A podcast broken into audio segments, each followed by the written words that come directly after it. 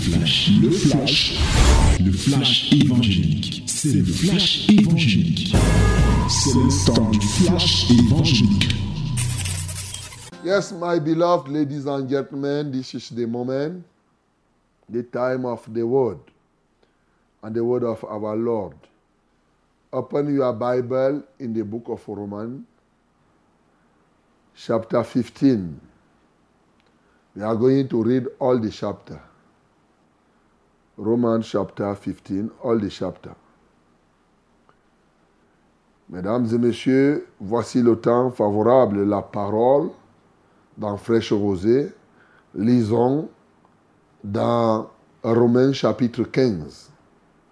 Et nous lirons tout le chapitre. N'oubliez pas l'activité que nous sommes en train de mener.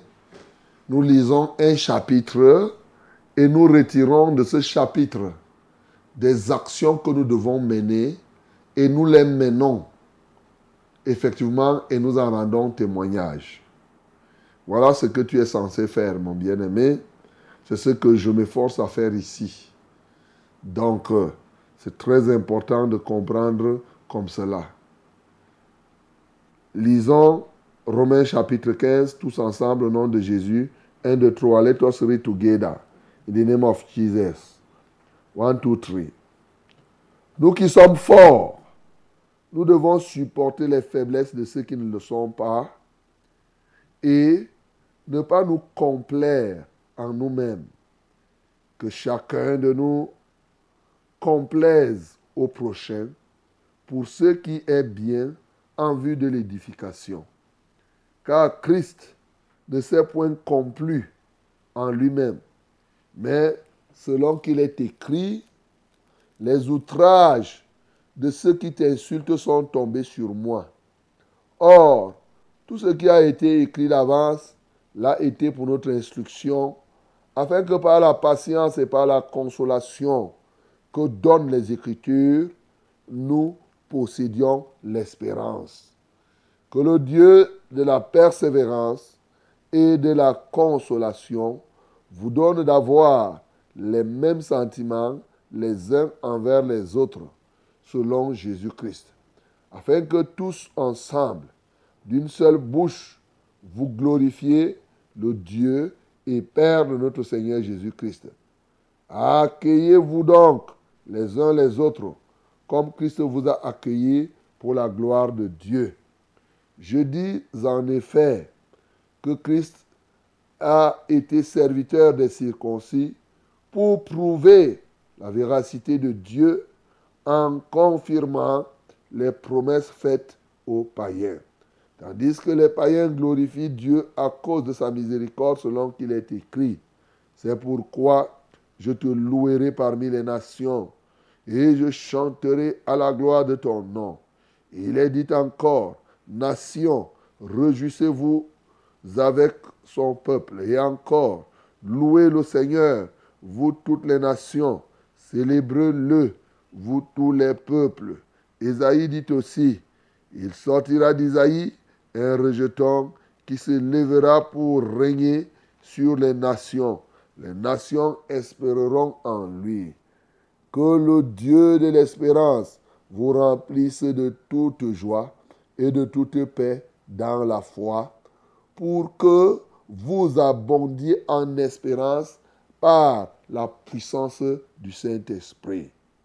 Pour ce qui concerne mes frères, pour ce qui vous concerne mes frères, je suis moi-même persuadé que vous êtes pleins de bonnes dispositions, remplis de toute connaissance et capables de vous exhorter les uns les autres. Cependant, à certains égards, je vous ai écrit avec une sorte de hardiesse, comme pour réveiller vos souvenirs à cause de la grâce que Dieu m'a faite. D'être ministre de Jésus-Christ parmi les païens, m'acquittant du divin service de l'évangile de Dieu, afin que les païens lui soient une offrande agréable, étant sanctifiés par l'Esprit Saint. J'ai donc sujet de me glorifier en Jésus-Christ pour ceux qui regardent les choses de Dieu.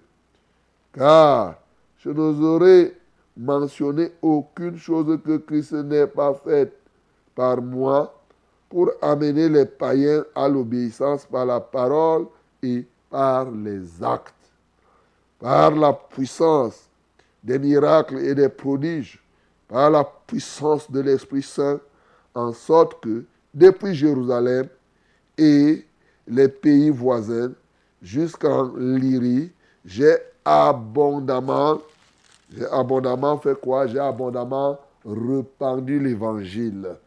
Et je me suis fait honneur d'annoncer l'évangile là où Christ n'avait point été nommé, afin de ne pas bâtir sur les fondements d'autrui, selon qu'il est écrit. Ceux à qui il n'avait point été annoncé verront, et ceux qui n'en avaient point entendu parler comprendront. C'est ce que m'a souvent empêché d'aller vers vous. Et maintenant, n'ayant plus rien qui me retienne dans cette contrée, et ayant depuis plusieurs années le désir d'aller vers vous, j'espère vous voir en passant quand je me rendrai en Espagne et y être accompagné par vous après que j'aurai satisfait en partie mon désir de me trouver chez vous. Présentement, je vais à Jérusalem pour le service des saints, car la Macédoine et la Caille ont bien voulu s'imposer une contribution en faveur des pauvres parmi les saints de Jérusalem. Elles ont bien voulu et elles à leur devait. Car si les païens ont eu part à leur avantage spirituel, ils doivent aussi les assister dans les choses temporelles. Dès que j'aurai terminé cette affaire et que je leur aurai remis ce dons, je partirai pour l'Espagne et passerai chez vous. Je sais qu'en allant vers vous, c'est avec une pleine bénédiction de Christ que j'irai. Je vous exhorte, frères, par notre Sauveur Jésus-Christ et par l'amour de l'Esprit, à combattre avec moi en adressant à Dieu des prières en ma faveur, afin que je sois délivré des incrédules de la Judée et que les dons que je porte à Jérusalem soient agréés des saints, en sorte que j'arrive chez vous avec joie, si c'est la volonté de Dieu, et que je jouisse au milieu de vous de quelque repos. Que le Dieu de paix soit avec vous tous. Amen. Voilà, mon bien-aimé, la parole de ce matin qui te concerne et qui me concerne. Et comme on vous a dit, le thème n'est pas compliqué. Le thème, c'est comment mettre Romains chapitre 15 en pratique. Voilà. Comment pratiquer Romains. Je suis très flatté ici de ce que l'apôtre Paul dit, quand il dit, je n'aurais mentionné aucune chose que Christ n'ait pas faite par moi pour amener les païens à l'obéissance par la parole et par les actes. Par la parole et par les, actes. Et nous sommes ici en train de vous amener à ne pas seulement parler, mais à poser les actes. On amène quelqu'un au Seigneur par la parole et par les actes. Tu comprends ça? Tu peux noter ça. Donc c'est pourquoi quand tu lis un chapitre, la, la lecture que nous faisons, nous méditons la Bible sous l'angle des actes que nous devons poser après avoir lu la parole. Vous voyez que nous vous amenons depuis un temps à connaître la parole de Dieu sous plusieurs formes. Souvenez-vous que je vous ai conduit en début d'année pratiquement à lire la Bible sous l'angle de la révélation. Donc quand on lit la Bible, il y a plusieurs choses qui sont dans la parole de Dieu. Ici, c'est sous l'angle des actes à poser. Quels sont les actes que tu dois donc poser ici, dans Romains chapitre 15 le premier acte que tu dois poser, c'est de supporter ceux qui sont faibles. ceux qui ont des faiblesses, que ceux qui sont forts parviennent à supporter ceux qui sont faibles. Voilà, c'est simple. Donc, toi, tu te sens fort dans la prière, supporte celui qui est faible dans la prière. Tu te sens fort dans l'évangélisation, supporte celui qui est faible dans l'évangélisation. Te sens fort dans la vie de sainteté, supporte celui qui a encore des faiblesses. Bien sûr que tu ne, tu ne vas pas confondre le faible et le rebelle. Parce qu'il y a une différence. Le rebelle, il a la capacité de faire, mais il s'offusque, il s'empêche, il fait par tétutesse. Le faible, c'est celui qui a totalement la volonté de faire.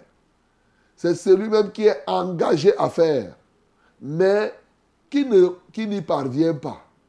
Il fait même, mais il ne s'en sort pas. Celui-là, c'est un faible.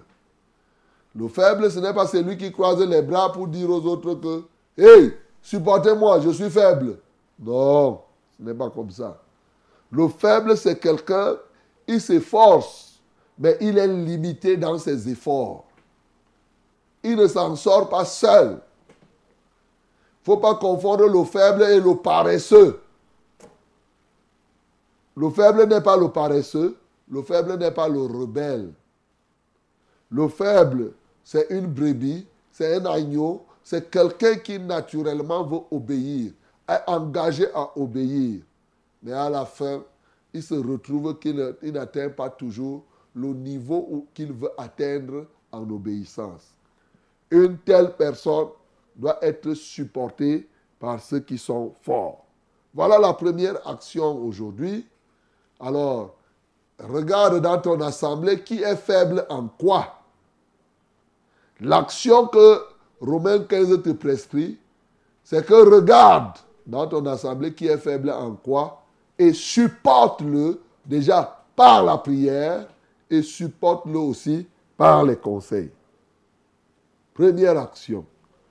Deuxième action, c'est se complaire. Il dit que chacun de nous complaise au prochain pour ce qui est bien en vue de l'édification, car Christ ne s'est point complu. Uh Complaire à quelqu'un, ou même se complaire. Voilà. Le verbe pronominal se complaire existe, tout comme on peut dire hein, complaire à quelqu'un, comme on est en train de voir ici. Complaire à quelqu'un, c'est quoi? C'est lui être agréable. Aha lui être agréable. Se complaire, c'est se satisfaire, soi-même à. Donc quand on dit que Christ ne s'est point complu en lui-même, c'est-à-dire Christ n'est pas venu sur la terre pour chercher sa propre satisfaction. Mais, selon qu'il est écrit, les outrages de ceux qui t'insultent sont tombés sur moi. Donc, il est venu pour porter effectivement tes douleurs, pour porter tes souffrances. Il n'a pas passé le temps parce qu'aujourd'hui, beaucoup de gens vivent en cherchant dans l'égoïsme leur satisfaction à outrance. Et c'est pourquoi il dit que chacun de vous complaise à, qui? Complaise au prochain. Ça veut dire que quoi? L'action que tu dois entreprendre, c'est que ne fais rien qui puisse énerver ton prochain aujourd'hui. C'est-à-dire, quand tu es en face de quelqu'un, tu adoptes un comportement qui soit agréable aussi à la personne. Et c'est ici le lieu pour moi de souligner la différence entre ce que la Bible dit ici et ce que la Bible dit que nous ne devons pas être hypocrites. Complaire à son prochain ne signifie pas que quand tu es devant quelqu'un, tu joues, tu fais le théâtre. Tu fais semblant comme si tu veux plaire à quelqu'un, mais ça ne vient pas du fond du cœur. ça c'est l'hypocrisie.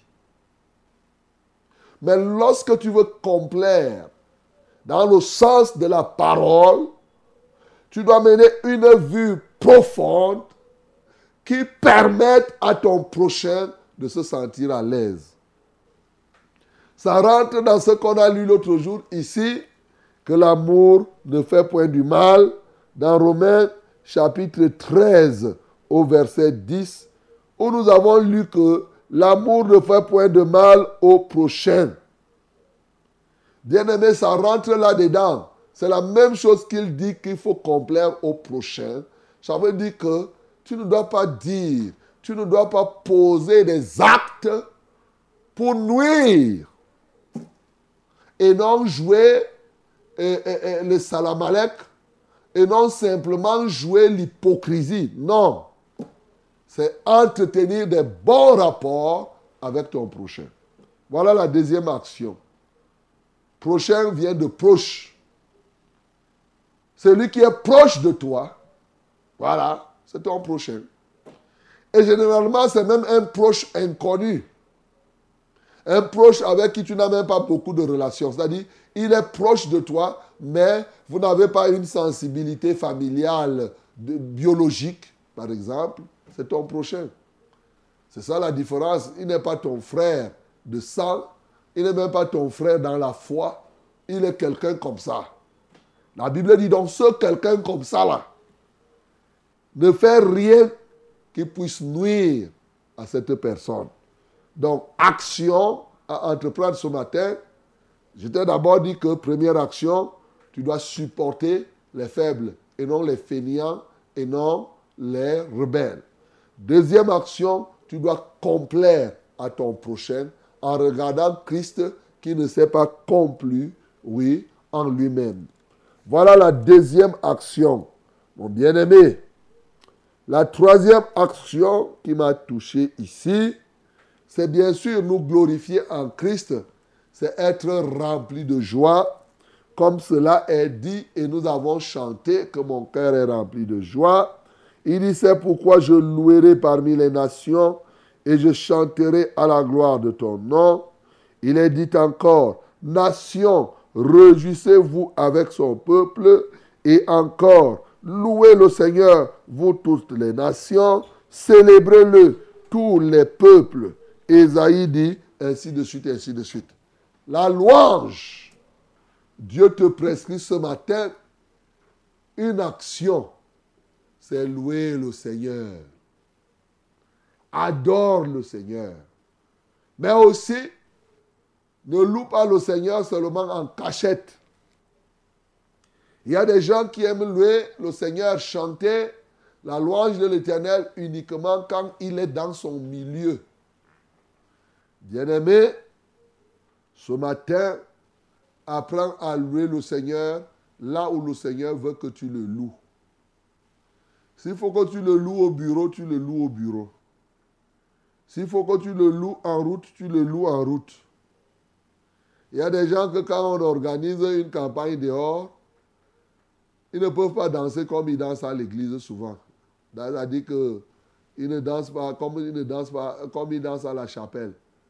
Surtout si leurs voisins sont là.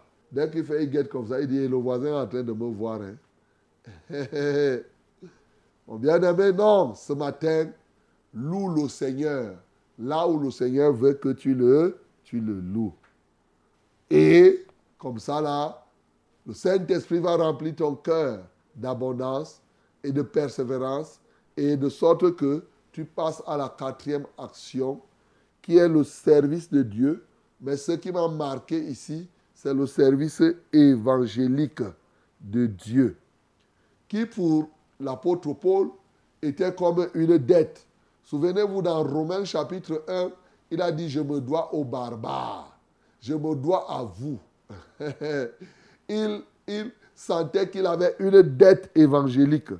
Ici, il dit car je n'aurais mentionné aucune chose que Christ n'ait pas faite par moi pour amener les païens à l'obéissance par la parole et par les actes, par la puissance des miracles et des prodiges, par la puissance de l'Esprit de Dieu, en sorte que depuis Jérusalem et les pays voisins jusqu'à Illyrie, j'ai abondamment répandu l'évangile de Christ.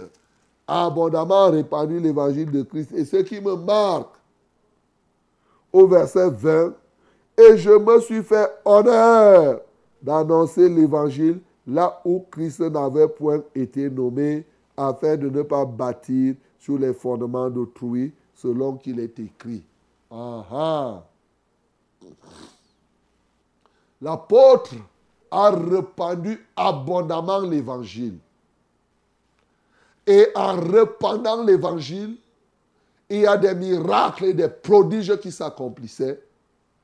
Il amenait les païens à la foi par la parole et par les actes. La parole de Dieu se démontrait comme nous l'avons fait ce week-end. Nous avons vu la démonstration de la puissance de Dieu et des milliers de personnes, vous en étiez témoins à Turkham Hall. Vous êtes témoins de ce qui se passe ici au travers de la radio et de la télévision. Nous annonçons l'évangile et cet évangile produit des actes cet évangile se démontre la puissance par les guérisons, par des solutions qu'il apporte au quotidien. C'est ça le travail apostolique déjà, et même les évangélistes le font. En fait, c'est ce que nous sommes appelés à faire. Donc, ce matin, l'action que je te prescris, c'est quoi? C'est à reprendre abondamment l'évangile. Mais il y a une particularité c'est que Paul a décidé de, prêcher l'évangile là où Christ n'était pas encore nommé. Défrichez-vous un champ nouveau. C'est ce qui est écrit dans le livre d'Osée, chapitre 10 au verset 12. Défrichez-vous. C'est ça que Paul a fait ici. Il cherchait. Il y a les gens qui aiment évangéliser là où les gens ont déjà évangélisé. Il y a ce qu'on appelle les pêcheurs dans la marmite. Un pêcheur dans la marmite. Au lieu qu'il aille pêcher le poisson dans l'eau, il attend qu'on pêche, on met le poisson dans la marmite et c'est là où lui dit que venir mettre son hameçon. C'est-à-dire, il y a des gens aujourd'hui qui, au lieu d'aller pêcher les, gens, les autres dans le monde, ils passent le temps à entrer dans les églises et aller chercher à attirer, à soutirer les gens subtilement pour les entraîner, je ne sais où. Ils passent parler mal de tel ou de tel serviteur pour attirer les gens vers eux. Bien-aimé, toi qui fais ça, chaque fois que tu fais, tu t'attires toi-même la malédiction de Dieu. Tu fais le travail du diable. Tu chasses les âmes dans les églises en parlant mal, en disant des choses. Et il y en a qui le font. Oui. Mon bien-aimé, si tu ne te répands pas, tu périras également. C'est ça la vérité. Donc, il faut avoir, l'apôtre Paul dit ici, et je me suis fait honneur d'annoncer l'évangile là où Christ n'avait point été nommé, afin de ne pas bâtir sur le fondement d'autrui. Voilà ce que tu dois faire, mon bien-aimé. Une des actions Trouve une personne aujourd'hui, annonce-lui l'évangile, et que le Seigneur mette dans ton cœur des plans pour aller annoncer l'évangile là où ce n'est pas encore fait, mon bien-aimé. Peut-être qu'il t'enverra chez les pygmées, encore que les pygmées ont déjà, ils sont nombreux, qui sont déjà évangélisés. Mais une chose est certaine, il y a des endroits où l'évangile n'est pas encore arrivé. Je parle du vrai évangile. Hein. Je ne parle pas des simulacres là où on vous veut là, où baba, baba, baba, on vous raconte des petites histoires là. Non, non, non, le vrai évangile, c'est-à-dire l'évangile du salut, et non l'évangile qui vous conduit en enfer. Voilà, le vrai évangile. Il y a plein de personnes qui n'ont même pas encore, même en plein Yaoundé ici, même en plein Yaoundé, il y a des gens qui n'ont pas encore suivi l'évangile. Ils ne connaissent pas. Ils connaissent seulement que la religion de leur père. On leur avait dit que Marie avait fait ceci, Marie avait fait ça. Et ça, c'est ça l'évangile. Non. Donc, fais-toi l'honneur de prêcher l'évangile à ces personnes. Voilà la quatrième action. La dernière, c'est simplement prier pour les serviteurs de Dieu, comme l'apôtre Paul a demandé ici, qu'il vous supplie, par l'amour de l'Esprit, de combattre avec moi en adressant à Dieu des prières. C'était C'était le flash, le flash évangélique. C'était le flash évangélique.